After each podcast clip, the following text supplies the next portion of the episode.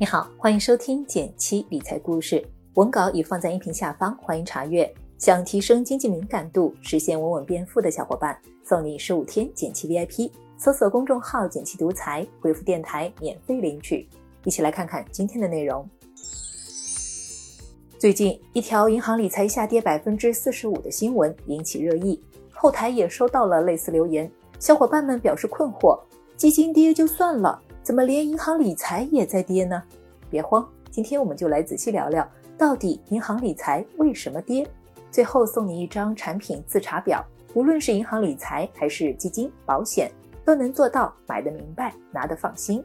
文内的产品仅用于科普，没有利益相关。一直以来，大家买银行理财就是图个安心，不费脑。可开头提到的那款产品，百分之四十五的下跌幅度，简直可以跟股票媲美了。这究竟是怎么回事呢？事件主角是公银理财在二零一九年推出的新得利全球轮动，一元起投，当时宣传的历史业绩是过去五年平均分红百分之十二。产品设置了一加四年期限结构，封闭期五年，风险等级为平衡型，PR 三。买过银行理财的应该都知道，一般会有五个风险等级。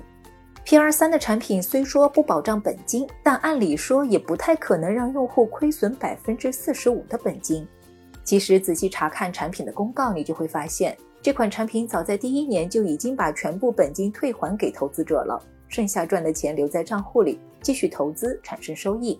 也就是说，只是收益比起去年最赚钱的时候少了一大截，而不是本金亏了百分之四十五。银行理财暴跌百分之四十五这样的标题确实有一定的误导性。今天再想打开这篇文章，就发现已经被删除了。所以，虽然银行理财今年的表现并不那么省心，但跟偏股型的投资比的话，银行理财仍然是相对靠谱和稳健的选择。这段时间买了银行理财的朋友，即便选的是中低风险的产品，打开账户也能明显的感受到跌跌不休。这背后啊，主要有两个方面的原因：市场原因。在美联储加息、俄乌冲突、疫情局部反弹等各方面的压力下，今年以来国内市场面临一波快速下跌。而我们买的稳健型银行理财中，如果有资产投向股市，自然也会体现在净值的波动上。不过这个比例通常不会太高。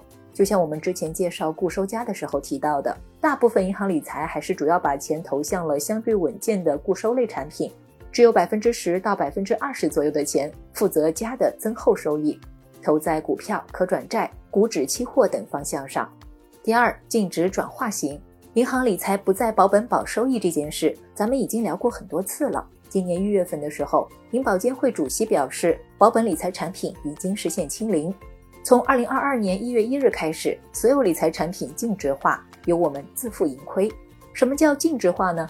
净值指的就是每一份产品值多少钱。初始单位净值为一，就代表你花一块钱可以买入一份额产品。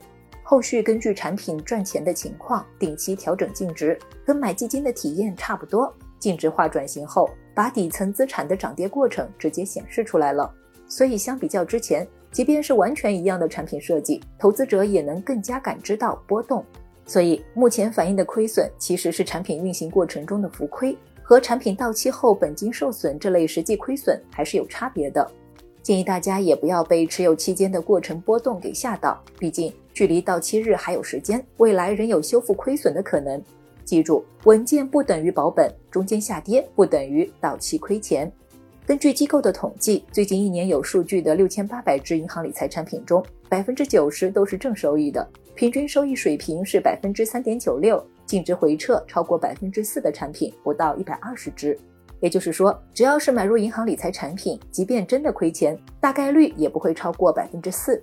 一些朋友可能还没有完全适应转型之后的银行理财，还用以前的老办法选产品，只看预期收益率和投资期限就轻易买入，对于风险等各类详细产品说明关注度严重不足。我们所面临的市场环境已经发生了很大的变化，建议大家还是要调整好预期，做好拥抱波动的准备。这里呢，给大家准备了一张产品自查表，每次购买之前，你不妨跟着上面的问题，认真阅读产品说明书，确认产品的风险等级，提前判定跟自己的风险偏好是否匹配。建议你在投资前至少要留意三点：第一，风险等级。在第一次投资时，还是要根据真实情况做风险测评。每次购买前确认下产品风险等级也很重要。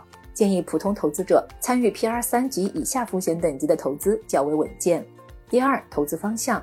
其实，一个产品的投资风险大致可以从投资对象和占比中看出。产品有多少比例投资于债券、存款等固定收益产品，又有多少涉及股票等高风险投资，都是在参与投资前需要看清的。第三，投资期限，产品的投资期限影响我们的资金安排，千万别资金错配，避免急用钱时的慌乱很重要。再留意下到期后是否自动续期，也是在参与投资前需要考虑清楚的。好了，关于银行理财的话题就和大家聊到这里。如果喜欢这篇文章的话，欢迎点个赞，告诉我。别忘了根据音频开头的提示，免费领取十五天减期 VIP，和我一起持续学习，享受稳稳变富的感觉吧。订阅内容每周一到周五，简七在这里陪你一起听故事、学理财。我们下次见，拜拜。